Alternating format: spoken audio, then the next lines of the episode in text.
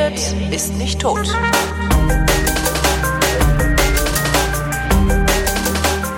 Willkommen zum Geschichtsunterricht einer Koproduktion von Verindt und Deutschlandfunk Nova und von Deutschlandfunk Nova aus Köln zugeschaltet Matthias von Hellfeld. Hallo Matthias. Es grüßt ganz herzlich aus Köln. Thema heute München 1972. Die Olympischen Sommerspiele waren das, wo bei meinen Eltern im Keller immer noch das Maskottchen steht. Ähm, so, ein, so ein Hund, so ein bunter Hund. bunter mhm. Hund, auch schön. Ja, was, das was? war jedenfalls fröhlicher und lustiger, dieses Maskottchen, als äh, man sich das vielleicht vorher vorgestellt hatte. Ja. Die Deutschen hatten ja insofern Erfahrung, äh, was Olympische Spiele angeht, äh, aus dem Sommer 1936. Das war ja so der, der Anbeginn der Nazi-Zeit. Das war das Hitler, Gegenteil von bunt, oder? Also äh, ich, das war das man Gegenteil sieht natürlich aus der Zeit nur Schwarz-Weiß-Aufnahmen oder überwiegend Schwarz-Weiß-Aufnahmen, aber das ja. bisschen Farbe, was man sieht, es war im Grunde ein sehr graues Deutschland das nur aufgelockert wurde durch äh, ja, Hakenkreuzfahnen. Irgendwie war alles grau und rot. Hatte ich, hat ja, es war Gefühl. grau. Äh, ja, das sind aber auch wirklich die Bilder, die da ja. tatsächlich eben in Schwarz-Weiß sind und deswegen diesen Eindruck vermitteln. Ähm, es waren aber trotzdem keine fröhlichen Spiele. Also 1972 war sozusagen das Gegenbild, der Gegenentwurf dieser Spiele von 1936. 1936, das muss man wirklich auch verstehen und wissen, ähm, weil man sonst den Erfolg dieser Spiele äh, gar nicht richtig ähm, einschätzen kann. Das war die Zeit, in der Hitler tatsächlich relativ beliebt war im deutschen Volk. Ähm, die Leute waren sehr stolz darauf, dass die Olympischen Spiele in Deutschland stattgefunden stattgefunden haben. Man war dann sozusagen wieder Mittelpunkt der Welt und ähm, alles Interesse richtete sich halt auf dieses Olympiastadion in Berlin. Dort gab es wirklich auch sehr spannende Wettkämpfe und ähm, der Film, der daraus entstand, hinterher von Leni Riefenstahl, war so ein filmisches Meisterwerk. Triumph und, äh, des Willens war das, ne? Nee, das war ähm, Ach, du fragst solche Fragen, Holger. Das Entschuldige. Ja, nee, das, das, nee. Das ist der einzige Riefenstahl-Film, den ich ja, kenne und ich dachte, das, das wäre dann der, so der berühmte gewesen. Das kann aber auch der Reichstag gewesen sein. Ich weiß sowas nicht aus dem Kopf. Das musst du jetzt leider rausschneiden. Schade. So. Ja, Triumph des Willens, Propaganda Reichsparteitag 1934. Oh. Also, ähm, ich fange nochmal an bei Hitler auf dem Höhepunkt. Ja. Oder okay? Also um das zu verstehen, was 1936 da in Deutschland auch äh, stattgefunden hat, da muss man eben wissen, dass Hitler zu der Zeit ich sage jetzt einfach mal auf dem Höhepunkt seines Ansehens war, die Menschen jubelten ihm tatsächlich aus freien Stücken zu. Ähm, und diese Olympischen Spiele waren ein wunderbares Propagandainstrument für die Nazis gewesen. Und tatsächlich waren natürlich sehr viele Militärs zu sehen auf der Tribüne, in mhm. den Straßen, überall. Ähm, aber es Ist waren dann Jesse Owens sie äh, gewonnen Jesse hat. Ne? Owens, genau, Fand der, der Führer nicht also, mehr so also lustig so ein bisschen einen Strich durch die Rechnung machte, weil ähm, Hitler ihm sozusagen zujubeln musste, das natürlich nicht tat, aber das war alles eine etwas verkrampfte Situation. Mhm. Und wenn man eben das aus, dem, aus der Rückschau betrachtet, dann weiß man, dass eben die Olympischen Spiele 1936 sozusagen ein Teil dieser riesigen Propaganda waren, ähm, die von den Nazis äh, inszeniert worden ist. Und genau das Gegenteil wollte man eben 1972 machen. Deswegen gab es das Motto, ähm, die Menschen kommen zu uns, die Sportler kommen zu uns. Es gibt, wird viele Millionen Zuschauer geben, die aus der ganzen Welt anreisen oder aus verschiedenen Ecken äh, Europas anreisen.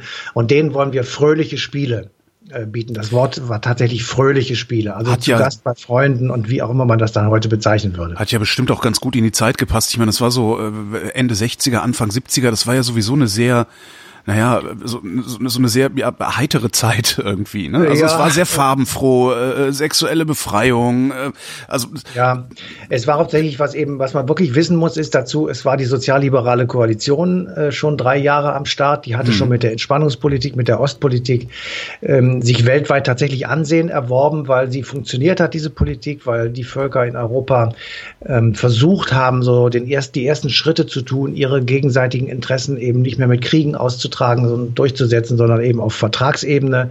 Es sollte so eine Art Versöhnungspolitik werden mit den Kriegsgegnern des Zweiten Weltkrieges, die in Osteuropa waren. Westeuropa war ja schon durch Adenauer weitgehend ähm, dargestellt worden. Und insofern kam das sozusagen als ähm, Ergänzung, als Erweiterung dieses neuen Deutschlandbildes, was da in der ganzen Welt vermittelt werden sollte, eben sehr gut rüber. Hat das, hat das denn funktioniert? Also wir reden natürlich ja. über dieses, über diese Spiele, weil es da einen terroristischen Anschlag auf, auf die israelische Mannschaft gegeben hat. Ähm, bis dahin hat das aber sehr gut funktioniert, ja? Unbedingt. Also wenn man sich heute noch die Eröffnungsfeier anschaut, das war ein buntes, wunderbares äh, Fest der Nationen, der Sportler der Nationen. Mhm. Der Stadionsprecher war Joachim Fuchsberger, ein damals äh, absolut bekannter Top-Schauspieler, äh, der das also wunderbar äh, inszeniert hat alles und also entsprechend das auch dargeboten hat alles, die Nationen vorgestellt hat. Es wurde Live-Musik gespielt. Äh, wenn ich mich richtig erinnere, war Max Reger derjenige, der das alles zu verantworten hatte. Und das waren eben keine Militärparaden, es war mhm. keine Militärmusik, sondern es waren lockere, heute würde man sagen, Volksmusik. Volksweisen, äh, Dinge, die eben so ein bisschen an das Land anklangen. Das war alles eigens komponiert worden. Ähm, die, die, die Sportler kamen nicht in Reihe und Glied hereinmarschiert. Also es war tatsächlich etwas vollkommen anderes als das, was man eben 1936 gesehen hatte, aber eben auch etwas anderes als in den Spielen davor, in der, äh, ich sag mal, zwischen 50 und 60. Und wahrscheinlich auch was anderes, als was man heute sieht, weil viel weniger, ja. weniger korrupt, weniger werbegetrieben, äh, oder? Das sowieso. Das, ja. ja, natürlich. Das war, das gab es überhaupt, das, also das gab es einfach nicht. Ähm, das wurde öffentlich-rechtlich übertragen und ähm, ich bin mir nicht mal sicher, ob die irgendwie Geld dafür bezahlt haben. Mhm. Vielleicht werden sie aber jedenfalls nicht die Summen, die heute am Start sind. Das hat damit wirklich eigentlich gar nichts mehr zu tun.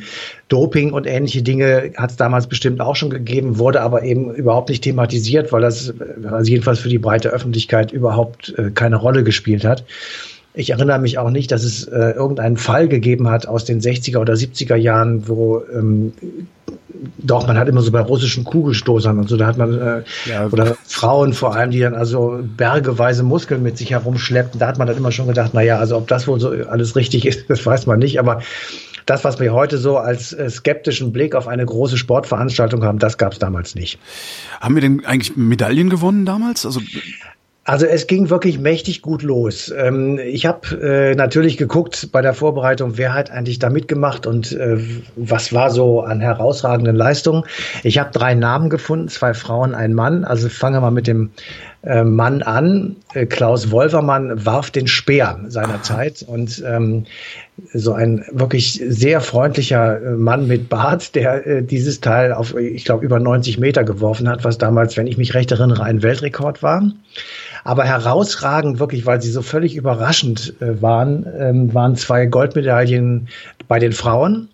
Äh, das eine war Ulrike Meifert. ah, der Name sagt ganz, mir noch was. Ganz, ja, ja, klar. Äh, junge Frau, die war damals 16 oder 17 Jahre. Unglaublich und, äh, groß war die, ne? Die ja, Hochspringerinnen sind immer ziemlich groß. Ah, ja, ja, gut, das ist ja, liegt nahe, ja. Sie, sie hüpfte also über die Hochsprunglatte mit Weltrekord und gewann die Goldmedaille. Das war abends so, in, ganz lange zog sich der Wettkampf hin und dann war schon Flutlicht an. Und das Ganze, muss man ja auch sagen, fand in diesem ganz neu gebauten Olympiastadion statt, ja. das, ähm, wo lange Zeit auch Bayern München und äh, 1860 gespielt haben hinterher. Das war damals total futuristisch und es sah unglaublich äh, schick und modern aus. Das olympische Dorf war da so dran geklebt, so ein bisschen, und das, dieses ganze, diese ganze Landschaft da um das Stadion herum, das war also alles äh, neu gestaltet worden. Mhm. Ähm, und insofern war das also eine, eine richtig tolle Atmosphäre, in der also Ulrike Meifert die Hochsprung-Goldmedaille gewonnen hat. Und auch in diesen Tagen ganz am Anfang äh, trat Heide Rosenthal ähm, an. Heide Rosenthal äh, räumte dann sozusagen wirklich alles ab, was äh, für sie machbar war. Äh, in welcher Disziplin? Ja, sie gewann den Weitsprung als Gold, mit der Goldmedaille. Dann war sie bei den 4x100 Metern der Frauen dabei, auch eine Goldmedaille. Und im im Fünfkampf äh, hat sie die Silbermedaille gewonnen. Also es war wirklich so eine, eine herausragende Allround-Sportlerin oder was? Absolut, Allround-Sportlerin. Und sie war das damals so, hat man ja immer so eine herausragende Figur, also ein bisschen das Gesicht dieser Olympischen Spiele. Und ähm, außerordentlich freundlich, die lachte immer und zwar also richtig, es war tatsächlich das, was man wollte. Ja. Das schien am Anfang tatsächlich sich durchzusetzen, nämlich wir machen das fröhlich, wir sind nicht so verbittert und verbiestert, wir sind eben keine Nazis mehr, wir sind keine Militaristen mehr, wir machen das alles ein bisschen anders als die anderen und freuen uns sozusagen, dass diese vielen Menschen aus der ganzen Welt zu uns kommen und wir bieten ihnen tatsächlich eine, ja, eine lustige Veranstaltung, eine fröhliche Veranstaltung. Und zu diesem Konzept der fröhlichen Veranstaltung gehörte eben auch, dass natürlich gab es Sicherheitsvorkehrungen und Sicherheitskontrollen überall, ja. aber nicht in dem Maße, wie wir das heute kennen. Also also keine Metalldetektoren und, genau, und weiß ich, der Geier, was da alles. Ich ja. war neulich auf einem Fußballspiel, bei einem Fußballspiel und äh, ich muss ehrlich sagen, also allein das Hineinkommen ist ja schon eine Qual und ähm, bis du dann also auf deinem Platz bist, dann hast du fünf Sicherheitschecks ja. hinter dir und ähm, du darfst keine, darfst nur noch Plastikbecher mitnehmen und so weiter. Also das sind alles so Sachen, wo man denkt, na ja, also ich verstehe das schon. Das ist Aber, übrigens mittlerweile bei äh, Konzertveranstaltungen genauso, zumindest bei großen Konzertveranstaltungen ja, habe ich das jetzt genau. auch mehrfach erlebt schon. Ja. ja. Also man muss äh, heute relativ viel über sich ergehen lassen. Das war damals nicht so. Man konnte also ähm, relativ ungezwungen im äh, Olympischen Dorf umherspazieren. Man konnte relativ äh, unbehelligt dort ein- und ausgehen. Ähm, aber eben genau das hat sich dann am, an jenem 5. September 1972 tatsächlich ins Gegenteil verkehrt und das, damit das war dann. War der wievielte Tag der Spiele? Ähm, das war der zehnte, glaube ich. Der, also angefangen hat es am 26. August, könnte okay. man jetzt zurückrechnen, aber das ist der zehnte Tag, genau. Und äh, wenn man sich das äh, heute nochmal so in der Re äh, Rückschau Revue passieren lässt, ähm, die sind da tatsächlich, ich sage einfach mal, über den Zaun geklettert, die Terroristen. Und äh, dann sind sie rutzfutz äh, in dem äh, im olympischen Dorf gewesen, konnten sich da tummeln und es hat sie niemand aufgehalten. Ähm, die Polizisten, das mag man auch sich gar nicht vorstellen, die liefen da nicht etwa in grüner Uniform herum, sodass sie sozusagen von vornherein erkennbar waren, sondern die hatten manchmal Sportleranzüge an und waren also tatsächlich Teil der großen Menschengruppe ja. Alles sozusagen in diesem Konzept ähm, eben keine, keine Polizeikontrollen, ja, ja, keine Uniform, kein Militarismus und so weiter und so weiter. Also alles aus der Geschichte heraus und weil man eben tatsächlich jetzt einen Gegenpunkt setzen wollte und du hattest, hast schon recht, also der Beginn der 70er, Ende 60er, Anfang 70er Jahre war natürlich dominiert und gezeichnet von einem gewissen gesellschaftlichen Wandel und da passten eben diese Spiele wunderbar hinein. Und deswegen war das Konzept auch wirklich ähm, unwidersprochen. Es gab keinen ähm, Widerspruch. Niemand sagte, dass das falsch ist und ähm, alle waren also ganz wild entschlossen, äh, eben das genau so zu machen. Und die Dramatik und das Erschrecken und das völlige Entsetzen, was dann äh, die Bevölkerung und natürlich auch die ganzen Organisatoren da getroffen hat, war, dass das so brutal ausgenutzt wurde und dass man tatsächlich vor den Augen der Welt vorgeführt bekam, dass man so etwas so nicht machen kann. Ja. Aber der Preis, äh, das zu lernen, war so extrem hoch und so schockierend, dass äh, dieses Attentat auf die Olympischen Spiele von 1972 tatsächlich bis heute nachwirkt. Ja. Und äh, deswegen haben wir das auch zum Thema gemacht. Was wollten die Attentäter überhaupt? Also die Attentäter hatten im Grunde genommen nur ein einziges Ziel. Sie wollten, ähm, und wenn wir das jetzt mal alles außen vor lassen und nicht gucken, was dabei rausgekommen ist, auf ein Problem aufmerksam machen, das wir heute auch alle als Problem akzeptieren, nämlich die Lage der Palästinenser im Mittleren und Nahen Osten. Ja. Und äh, haben da, weil Israel ja da eine gewisse Rolle gespielt hat in der Zeit und auch heute noch spielt, ähm, einfach sich überlegt, wenn wir dieses Attentat auf israelische Sportler ausüben, ähm, dann richten wir sozusagen das Augenmerk der Welt auf dieses Problem mit den Palästinensern, erstens. Und zweitens, wir wollen äh, Gesinnungsgenossen freipressen, die in Israel im Gefängnis sitzen. Ja. Und um das herzustellen und das zu machen, ähm, hat man sich dann tatsächlich überlegt, einfach Sportler zu kidnappen und damit die Regierung von Golda Meir, äh, die damals Ministerpräsidentin war, zu erpressen, schlicht und ergreifend. Ach, die, und, sollten, äh, die sollten nur gekidnappt werden? Ja, ja, die sollten nur ah. gekidnappt werden und äh, die sollten freigepresst werden, die Gesinnungsgenossen. Ähm, wir wissen ja nicht, was passiert wäre, wenn das tatsächlich so stattgefunden ja, hätte, ja. aber das war jedenfalls sozusagen die Idee in Anführungsstrichen. Ja. Ähm, heute würde man sagen, das ist natürlich ein völlig inakzeptables Mittel, hat aber dann später, wie wir alle wissen, traurigerweise wissen, sozusagen Schule gemacht, also dass man einfach versucht, über das ähm, Kidnappen von Politikern oder äh, prominenten Wirtschaftsführern etc. oder irgendwelchen anderen Promis andere freizupressen. Das ist ja dann sehr oft noch passiert. Mhm.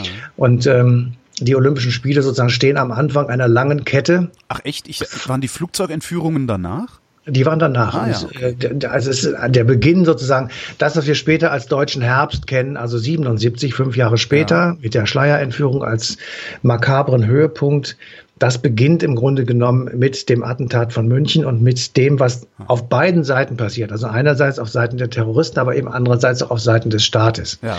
So, und äh, an diesem 5. Äh, September 1972, ähm, früh morgens irgendwann, klettern also ein paar Terroristen, ähm, also sechs oder sieben sind es insgesamt gewesen wohl, über den Zaun im Olympischen Dorf, gehen dahin, wo die israelischen Sportler äh, wohnen. Und ähm, kidnappen sie auf der, also die zunächst einmal ganz dringend da ein und ähm, ja, bringen sie in ihre Gewalt. Bei dieser mhm. Aktion ähm, sind schon die ersten beiden Opfer zu beklagen auf Seiten der israelischen Sportler und ähm, dann gibt es diese wirklich dramatischen, auch erschütternden Bilder, wo also die Terroristen aus dem Fenster gucken mit einem Gewehr in der Hand und unten was runterrufen, weil da also Leute stehen, die mit ihnen Kontakt aufnehmen wollen. Unter ihnen im Übrigen der damalige Innenminister Hans-Dietrich Genscher. Aha. Und ähm, man merkt irgendwie, also wobei damals hat man es natürlich nicht gemacht, wenn man es heute sich anschaut, sieht man, das ist äh, alles dilettantisch. Das ist äh, von Seiten der, der Behörden, also der Sicherheitsorgane dilettantisch. Aber woher sollen sie es denn wissen? Also genau, das, das muss man tatsächlich am Schluss dann auch wirklich hinnehmen und sagen, ja, das wussten wir damals nicht besser.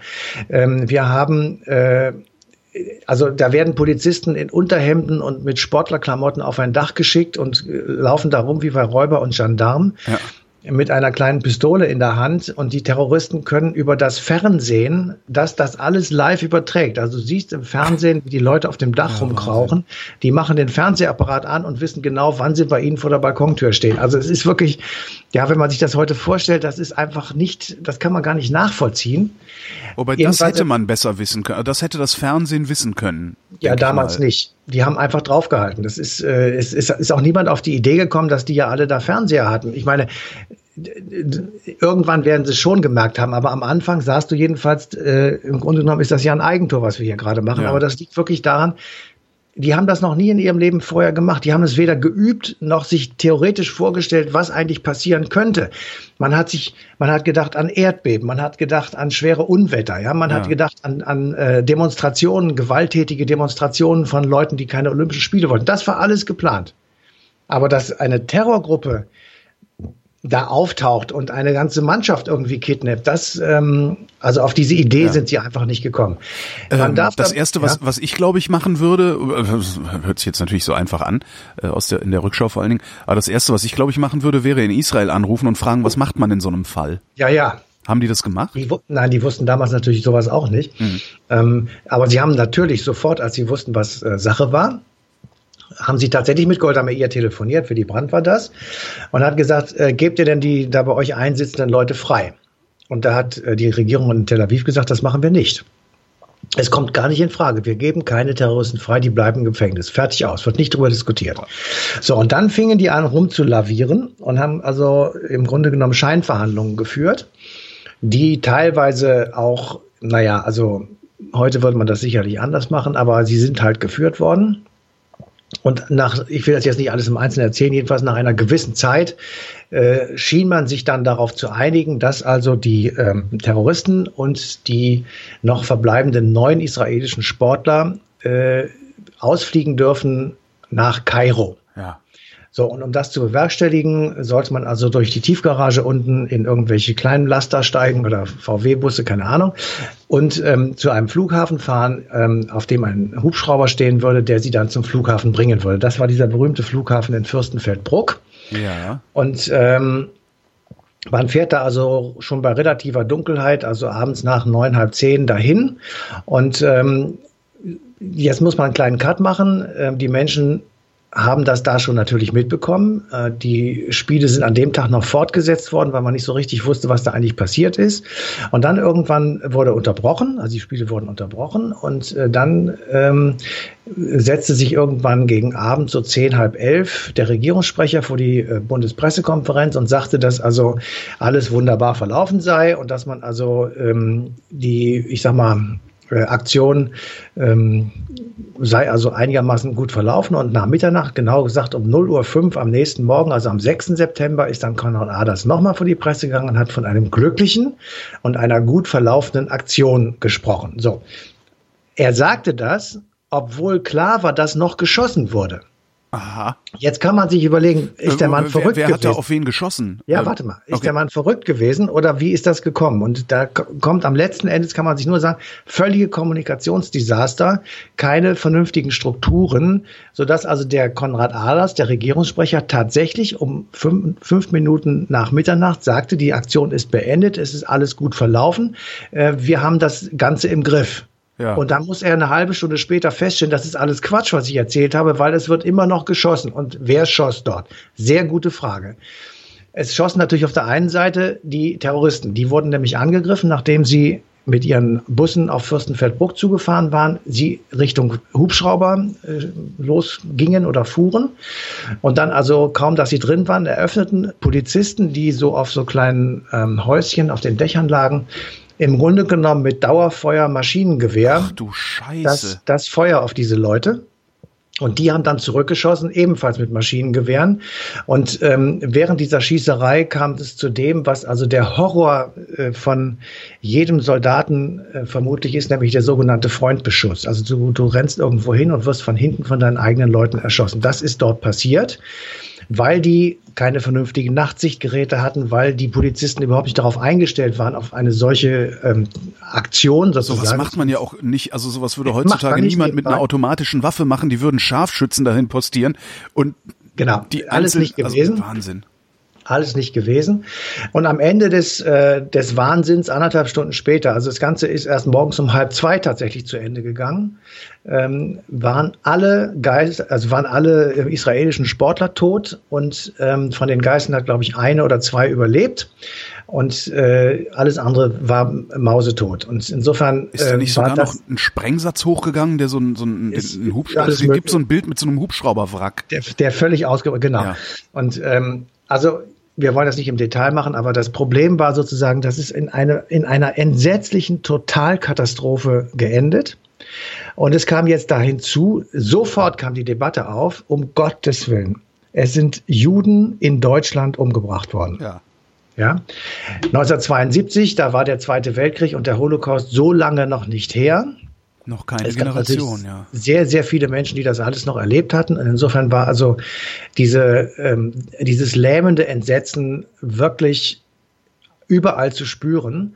Und ähm, wir haben ähm, Heide Rosenthal, äh, die wir ja vorhin schon erwähnt haben, mhm. mal gefragt, ähm, wie sie das sozusagen ähm, eingeordnet hat und wie sie mit dieser Nachricht umgegangen ist. Und die hat eigentlich etwas gesagt, was nicht nur für sie galt, sondern eben auch für sehr viele andere Menschen. Wir waren alle dermaßen schockiert, dass solche Dinge passieren und man konnte nicht einordnen, das was heute der Fall ist. Wenn wir heute hören, ein Bus fährt da in Menschen rein oder ein Attentäter sprengt sich in die Luft, dann sind das äh, so komplexe Dinge, die man gleich abruft mit Bildern, die man gesehen hat. Das war 1972 nicht der Fall. Das war für uns äh, unvorstellbar, was da passiert war. Und äh, von daher war es auch schwer, das einzuordnen. Und die Erinnerungen sind dadurch auch irgendwo anders, als sie vielleicht heute wären. Zumal, und das ist extrem wichtig äh, mit einzuschätzen, es gab damals keine, äh, ich sag mal, Psychologen oder ja. Menschen, die sich dann mit den Leuten beschäftigt haben, die erstmal überhaupt nicht dabei waren, sondern die es nur mitbekommen haben, in Anführungsstrichen. Aber die Sportler, und dazu gehörte auch Heide Rosendahl, die waren alle im Olympischen Dorf und die machten ihre Balkontür auf und konnten auf den Ort des Geschehens drauf gucken. Ja. Ja, die haben das gesehen, dass da unten der Genscher stand und dass da oben Leute mit Gewehren rumliefen. Die haben den Fernseher angemacht und haben dann gesehen, um Gottes Willen, das ist ja das ganze olympische Dorf ist ja umstellt. Wir sind ja komplett in so einer Art Kessel drin. Und natürlich hatten die alle Angst, dass da vielleicht noch mehr kommen, dass es noch irgendwo anders passiert und so weiter. Also all diese Dinge sind gar nicht, ähm, ich sag mal, bearbeitet worden, weil man eben darauf wirklich nicht vorbereitet war. Und ich will das jetzt wirklich ganz neutral sagen. Ich würde da also wirklich keinem der damals Beteiligten, selbst wenn, wenn sie schreckliche Fehlentscheidungen getroffen haben, ähm, irgendeinen Vorwurf machen, weil die wirklich total überrascht davon waren. Und genau diese, äh, dieses, ja, Hilflose und diese Unmöglichkeit, daraus einen vernünftigen Weg herauszufinden, der hat natürlich auch in der Bevölkerung äh, Platz gegriffen. Und selbstverständlich waren auch viele Menschen, die gesagt haben, also wir müssen jetzt sofort mit den Spielen aufhören. Ja. Das kannst du so nicht weitermachen. Und das Argument war eben, ähm, ich sage jetzt mal etwas pathetisch, im Land der Täter sind sie schon wieder Opfer geworden. Und ähm, das, das kriegen wir nicht hin. Und wir können sowieso jetzt nicht einfach so tun, als wenn alles weitergehen würde. Also fröhlich ist es sowieso nicht mehr. Und einfach um den ähm, Toten zu gedenken und die Opfer zu ehren und auch Israel gegenüber ein, eine, ja, ich sag mal, ein, eine Anerkennung und eine Ehre auszusprechen, müssen wir diese Spiele aufhören. Und äh, die andere Seite sagte, nein, wenn wir das tun, dann knicken wir sozusagen vor dem ein, was die Terroristen eigentlich wollten. Deswegen müssen wir es auf jeden Fall weiterführen. Und ich, ich füge jetzt heute hinzu, es wird sicherlich auch eine ganze Menge Leute gegeben haben, die gesagt haben, wenn wir das jetzt aufhören hier, ja, ja. und einfach Schluss machen, weißt du, was das an Geld kostet? Ja, mit Sicherheit gibt's die gibt's ja? immer. Da, ja, ich meine, die Frage wäre jetzt, mit, mit welcher Begründung, also gab es eine offizielle Begründung, warum weitergemacht wurde? Ja, genau. Die offizielle Begründung war dann tatsächlich, dass man vor dem, äh, vor dem Terrorismus nicht einknickt. Ähm, Willy Brandt war damals Bundeskanzler und äh, der hat dann ähm, darum gebeten, dass äh, es eine Gedenkfeier, die, die, eine Gedenkfeier oder eine, eine Stunde sozusagen des Innehaltens, das sollte sowieso stattfinden. Am nächsten Tag dann, äh, oder am übernächsten Tag war das am zwölften Tag der Olympischen Spiele äh, im Olympiastadion, prall gefüllt. Und äh, Brandt hatte dann gesagt, ähm, es wäre schön, wenn nicht nur die israelische Flagge auf Halbmast wehen würde, sondern eben die Flaggen aller teilnehmenden teilnehmenden Nationen, ja. um einfach Israel gegenüber auch klar zu, zu machen, also die Welt trauert mit euch und ähm, die Terroristen stehen alleine. Und das ist leider entsetzlich in die Hose gegangen, weil die arabischen Staaten gesagt haben, wir finden das gut, was da passiert ist. Alle? Und deswegen lassen wir unsere Fahnen oben. Und genau so war es. Zehn arabische Nationen haben das abgelehnt Arschlich, und haben, haben ihre Fahnen nach oben gezogen. Das heißt, du hattest diese etwas merkwürdige Situation. Das ist dann auch letztendlich ein Eklat geworden dass du äh, die meisten Fahnen auf Halbmast hattest und die anderen zehn waren eben äh, in der Spitze. Und äh, wenn du das jetzt aus dem heutigen Blickwinkel betrachtest, dann ist das natürlich tatsächlich äh, genau das, worum es ging. Also die arabischen Staaten waren im Grunde genommen unisono gegen Israel. Ja und haben das durch diese symbolische Tat nochmal zum Ausdruck gebracht, also durch diese Flaggengeschichte. Sind die, und, sind die daraufhin wenigstens von den Spielen ausgeschlossen worden? Nein, nein, nein, nein. Das, das ging danach direkt weiter. Also diese Trauerfeier war, wurde dann abgehalten und es gab natürlich Reden und so weiter. Und die wichtigste war die von Avery Brundage, der war damals Präsident des IOC und der hat diesen berühmten Satz gesagt, The Games must go on. Und äh, das war dann tatsächlich die Mehrheitsmeinung sozusagen und äh, deswegen sind die Spiele anschließend weitergegangen. Natürlich nicht mehr so fröhlich, natürlich nicht mehr so locker wie vorher, aber sie sind halt abgewickelt worden, sage ich jetzt einfach mal. Mhm. Und um nochmal auf diesen Konflikt zu kommen, der hinter dem Attentat stand und hinter den, äh, dem Anschlag und der ganzen Idee sozusagen. Ähm, äh, Drei von den Terroristen wurden festgenommen, denen sollte in Deutschland der, äh, der Prozess gemacht werden. Und ähm, um das zu verhindern, ist tatsächlich kurz nach den Olympischen Spielen, irgendwann im Oktober, ähm, eine Lufthansa-Maschine entführt worden und die, die Entführer wollten diese drei in Deutschland einsitzenden Terroristen freipressen. Das ist ihnen auch gelungen. Sie wurden also entlassen aus, der, aus dem Gefängnis und die wurden dann, ähm, ich bin mir nicht ganz sicher, ich meine irgendwo in Beirut, wie die Helden empfangen. Ja. Und den toten äh, Terroristen, die also bei der Schießerei ums Leben gekommen sind, denen wurde ein Heldenbegräbnis ge gewährt. Und insofern kann man sehen, also selbst vor diesem vor diesem Wahnsinn machte der Konflikt, den es eben damals gab und der ja heute auch noch da ist, eben nicht halt. Und ähm, hat denn hat denn Israel sich wenigstens diese drei verbliebenen Terroristen hinterher irgendwie geschnappt und zur Rechenschaft gezogen? Nee. Hm. Wobei ich ehrlich gesagt, das ist auch so eine Frage, das musst du rausschneiden, Holger, das weiß ich nicht. ich, ich, bin, ja, das ist äh, zu viel. Ähm, haben die das gemacht? Egal. Du meinst so eine Art Eichmann-Aktion? Ja, genau. Nee, ich glaube nicht. Also okay. Also die sind, ich, also die, die, ähm, die Täter sind in Palästina gefeiert worden wie die Helden. Und äh, das, das machte noch einmal klar einfach, wie tief und wie schrecklich äh, ähm, substanziell sozusagen dieser Konflikt war. Und das hat der Welt wirklich vor Augen geführt. Der Nahe Osten ist ein absolutes Pulverfass und das kann uns jeden Tag und jede Sekunde wieder passieren. Und genau so ist es ja auch bis zum heutigen Tage. Wie hat denn Israel damals darauf reagiert? Israel hat äh, relativ, natürlich klar, die waren alle entsetzt, das ist ja klar, aber die Regierung hat gesagt, wir verhandeln nicht mit euch, fertig aus. Es wird nicht, wir werden nicht verhandeln. Hm. Und äh, die haben auch angeboten, dass sie die Terroristen befreien, dass sie also die Militäraktion machen, also so ähnlich wie wir dann später in Mogadischu. Ähm, und das hat das die war, Bundesrepublik abgelehnt? Das hat die Bundesrepublik abgelehnt. Und ähm, naja, das ist äh, auch da muss man einfach sagen, äh, du konntest das Ausmaß der Katastrophe, ähm, die am, das am Abend äh, irgendwie dann klar wurde, konntest du am Mittag nicht absehen. Ja. Und insofern war das auch für die im Grunde genommen ein Akt der Souveränität zu sagen, nee, das machen wir schon selber. Ähm, hätten sie gewusst, was dabei rauskommt, hätten sie vielleicht anders reagiert. Mhm. Aber das weißt du immer erst hinterher. Ähm, jedenfalls, als das dann alles vorbei war und die Olympischen Spiele Geschichte waren, hat äh, die Regierung beschlossen, und zwar sehr schnell beschlossen, für die Zukunft etwas dagegen zu setzen. Und äh, kurz, also im September noch von äh, des Jahres 72 wurde die GSG 9 gegründet. Grenzschutzgruppe also 9, genau. Grenzschutzgruppe 9, das war so eine Spezialistentruppe, äh, die gut ausgerüstet war, die sich eben genau auf solche Aktionen, ich sage einfach mal, vorbereitet hat die dann in Zukunft eingesetzt werden sollte, wenn es derartige Dinge noch einmal geben sollte. Und die ist dann tatsächlich auch irgendwann relativ erfolgreich gewesen. Ich hatte es eben schon mal gesagt, also der deutsche Herbst 1977 das war ja dann der Höhepunkt äh, der terroristischen Herausforderung in den 70er Jahren. Da ist dann die GSG 9 ähm, tatsächlich ähm, tätig geworden und hat also die äh, Lufthansa-Maschine in Mogadischu befreit und damit war, ähm, waren die Geiseln, die da drin saßen, über 90 Leute waren befreit einerseits, andererseits haben dann die Opfer, äh, die, die einsitzenden RAF-Häftlinge in, in ähm, Stuttgart-Stammheim Selbstmord begangen ja. und als Gegenmaßnahme sozusagen wurde Hans-Martin Schleier ermordet. Also es hat dann natürlich eine Kettenreaktion gegeben und eben auch nochmal das völlig Irrsinnige am Terrorismus klargemacht. Aber die, die Reaktion auf das Attentat von München 1972 war eben die Gründung der GSG 9. Matthias von Hellfeld, ich danke dir. Bitteschön. Und euch danken wir für die Aufmerksamkeit und verweisen euch auf den 30. Juli 2017, denn da läuft die passende Ausgabe Eine Stunde History auf DLF Nova.